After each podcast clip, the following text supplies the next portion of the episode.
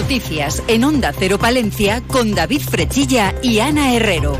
Y Gonzalo Toledo, que nos sigue acompañando en la parte técnica. Está claro que para que una provincia crezca es necesario que tenga empresarios, autónomos, que un día decidieron jugarse sus cuartos y hacer de sus sueños empresariales una realidad en forma de empleo y crecimiento. Tras la reunión mantenida eh, por el jurado, ya conocemos a los galardonados con los premios de la Cámara de Comercio de Palencia. La medalla de oro es otorgada a Grupo Oregón. El premio de especial relevancia es para el Palencia Baloncesto. La medalla de plata ha sido otorgada a la Escuela de Danza Smile y la medalla de bronce es para Marel Mujer. Los premios de la Cámara de Comercio se completan con el galardón a la innovación, calidad y más de y nuevas tecnologías para Grupo Construyendo Futuro Informático. Extinso Solar recibe el galardón Emprendedor Nueva Empresa y Bodega Remigio de Salas Jalones merecedora del galardón de Turismo. Pues enhorabuena a todos ellos, ya que el esfuerzo en ocasiones pues se convierte en reconocimientos.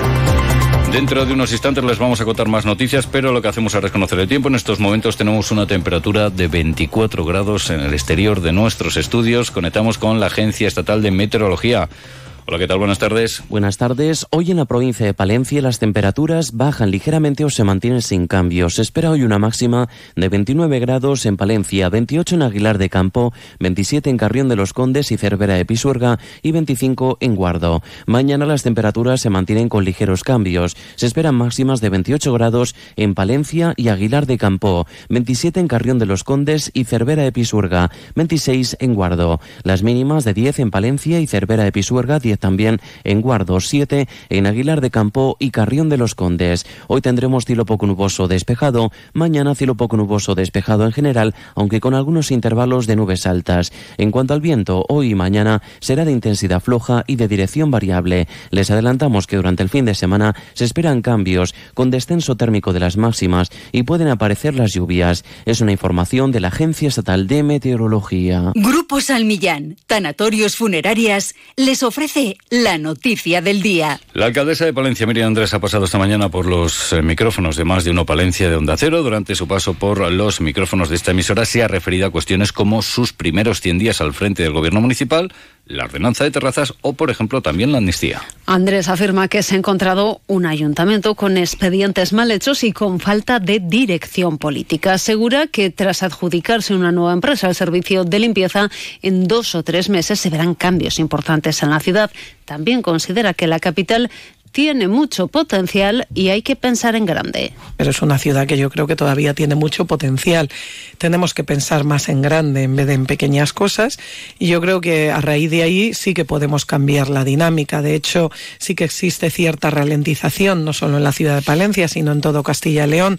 Eh, afortunadamente esos niveles de despoblación anuales que veíamos cada año, este año han caído mucho, eh, pero ese cambio de tendencia o ese freno tiene que acompañado de políticas eh, públicas distintas.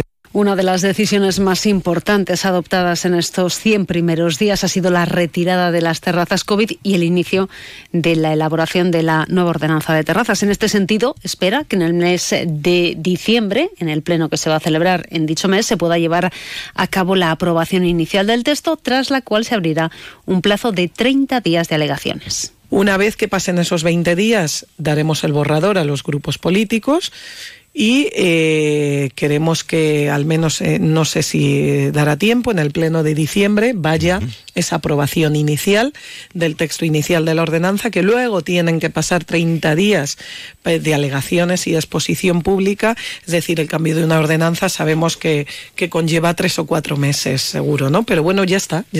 Y era evidente que a la alcaldesa de Palencia pues le teníamos que preguntar por la amnistía y la posibilidad de que Vamos Palencia pueda dejar de apoyar al gobierno socialista en el ayuntamiento si eh, los eh, socialistas eh, palentinos se pronuncian a favor de la amnistía. Miriam Andrés afirma que Vamos Palencia tiene los pies en el suelo para saber que la amnistía y el posicionamiento del PSOE no influye en un gobierno local. La alcaldesa de Palencia asegura que el peso de nuestra provincia no se pronunciará hasta que haya algo por escrito al respecto de la amnistía. De cualquier forma, deja claro que no le gusta Puigdemont ni los nacionalistas, ya que es lo más contrario al socialismo. A mí no me gusta Puigdemont, ni me gustan los nacionalismos. Creo que el nacionalismo es lo más contrario al socialismo que hay. Pero eso lo he dicho hace años, lo digo y lo diré.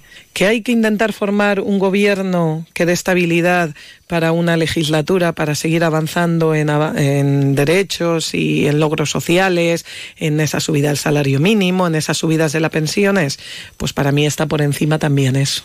Grupo San Millán sigue creciendo en la capital y también en la provincia. En la calle Extremadura 12, nuevos velatorios crematorio con amplias y confortables salas. También en venta de baños y Villamuriel. Grupo San Millán. Siempre a su servicio las 24 horas del día en el teléfono 979 166 200. Vamos con otras cuestiones porque Escuelas Católicas de Castilla y León ha hecho balance del inicio escolar en nuestra provincia en cifras. Pues en Valencia hay 18 centros educativos dentro de escuelas católicas con un total de 6.862 alumnos el 31% de la escolarización en nuestra provincia. La cifra de profesionales es de 750. Además, seis centros se incorporan a la gratuidad de la educación para niños de un año a tres años. Leandro Rondal es el secretario autonómico de Escuelas Autonómicas de Castilla y León. Además, en los centros de escuelas católicas creemos en una educación que ofrece un proyecto común, avalado por su experiencia, por su calidad, la estabilidad, su innovación y el compromiso con la, sociedad. Es una educación que apuesta por formación en valores, una atención personalizada, gran estabilidad y calidad de nuestro profesorado y un buen clima social.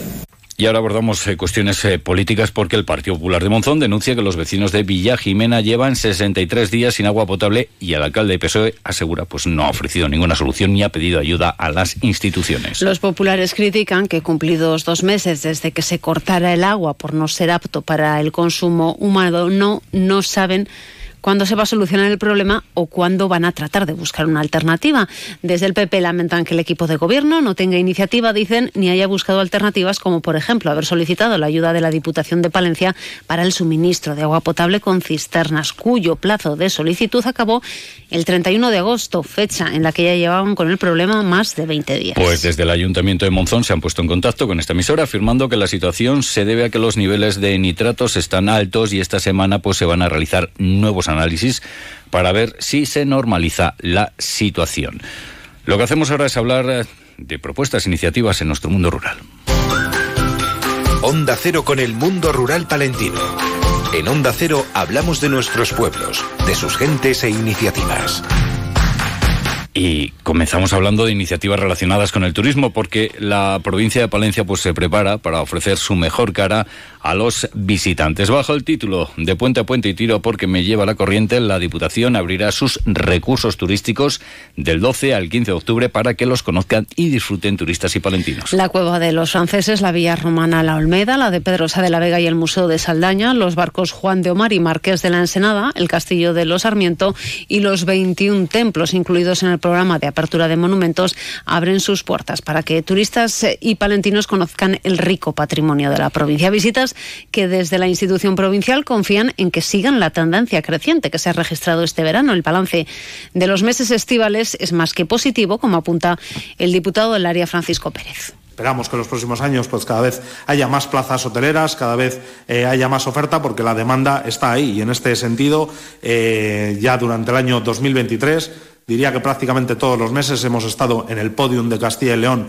en cuanto a ocupación hotelera y eso quiere decir que los establecimientos que están eh, abiertos tienen una ocupación por encima de la media. Entonces, este es un dato muy importante que se suma, como decía, al de las pernoctaciones y al de los viajeros. En datos también concretos, en julio las pernoctaciones registraron un incremento del 5,54% respecto al año anterior y en agosto Palencia fue la tercera provincia de Castilla y León con mayor grado de ocupación por detrás de Burgos y León con una ocupación de casi el 76%. Los visitantes a la cueva de los franceses crecieron un 23,6% con 8.000. La actividad más canal en Villa Umbrales contó con 834 usuarios y las catas de vinos de Palencia registraron el lleno absoluto. Y del turismo al deporte. Y en esta ocasión hablamos de deporte de los más pequeños, porque comienza un nuevo curso de los Juegos Escolares que organiza la Diputación. El objetivo es superar los 5.000 participantes, pero eh, sobre todo que los más pequeños pues hagan algún tipo de actividad física. Y por ello, sin descuidar la organización de competiciones en 13 modalidades deportivas, desde el Servicio de Deportes de la Diputación se pone una especial atención en las actividades no competitivas. Así vuelve a convocarse el certamen de narración deportiva, el que cuenta con mayor participación de Castilla y León. Se organiza la Semana Blanca o la Olimpiada Escolar, pero también hay novedades como los Juegos Autóctonos en los centros escolares y deporte en familia, de los que nos habla el responsable del Servicio de Deportes, Enrique Hermoso personas que ya compiten en nuestros torneos de juegos populares va a ir a los centros escolares para que los niños no solo aprendan un poco a jugar a los bolos, a la rana, a la tanga, a la monterilla, sino simplemente a veces que lo conozcan. Porque aunque nos parezca difícil de creer, hay niños que nunca han visto una rana, de jugar a la rana, o que no saben lo que es la monterilla. Deporte en familia estamos rematando con los centros escolares, pero nuestra intención es que haya una mañana entera en que los chicos, sobre todo los más pequeños, podamos hacer actividad física junto con los padres porque hay actividad que seguro podemos hacer conjunto y que todos las hacemos en nuestra familia o tal, y creemos que eso se traslade al centro escolar en noviembre se va a celebrar el campus multideporte en el complejo Juvenil Castilla. En febrero se pondrá en marcha la segunda edición de la actividad Deporte y Cultura.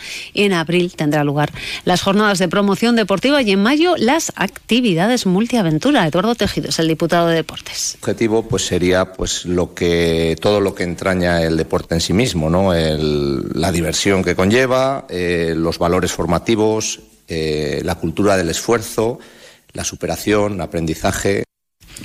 Pues a lo que hacemos ahora es hablar de cultura porque mañana se va a inaugurar en Milán y con presencia alternativa, eh, perdón, con presencia palentina la exposición El Greco una muestra que recogerá más de 50 obras maestras con la colaboración de los museos más prestigiosos del mundo. Y entre esas obras se encuentra el martirio de San Sebastián de la Catedral de Palencia.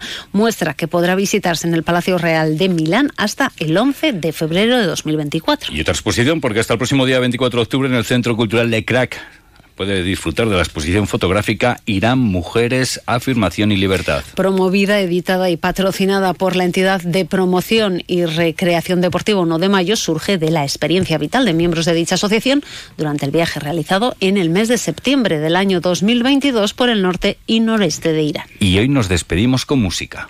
Soldado a los perros porque me he escapado.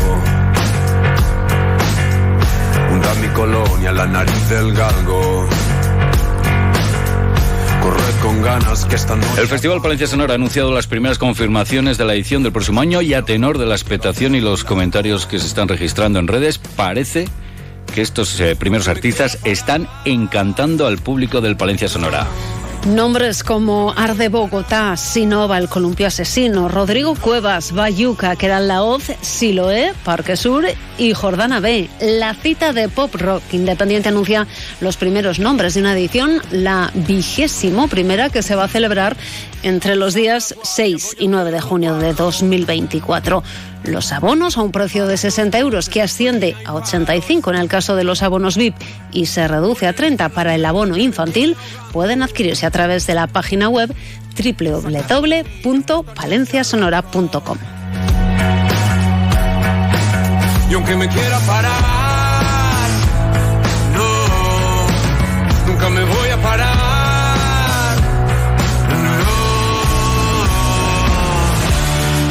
Gran expectación la que ha levantado estas primeras confirmaciones del Palencia Sonora. Nos vamos. Llega a las dos.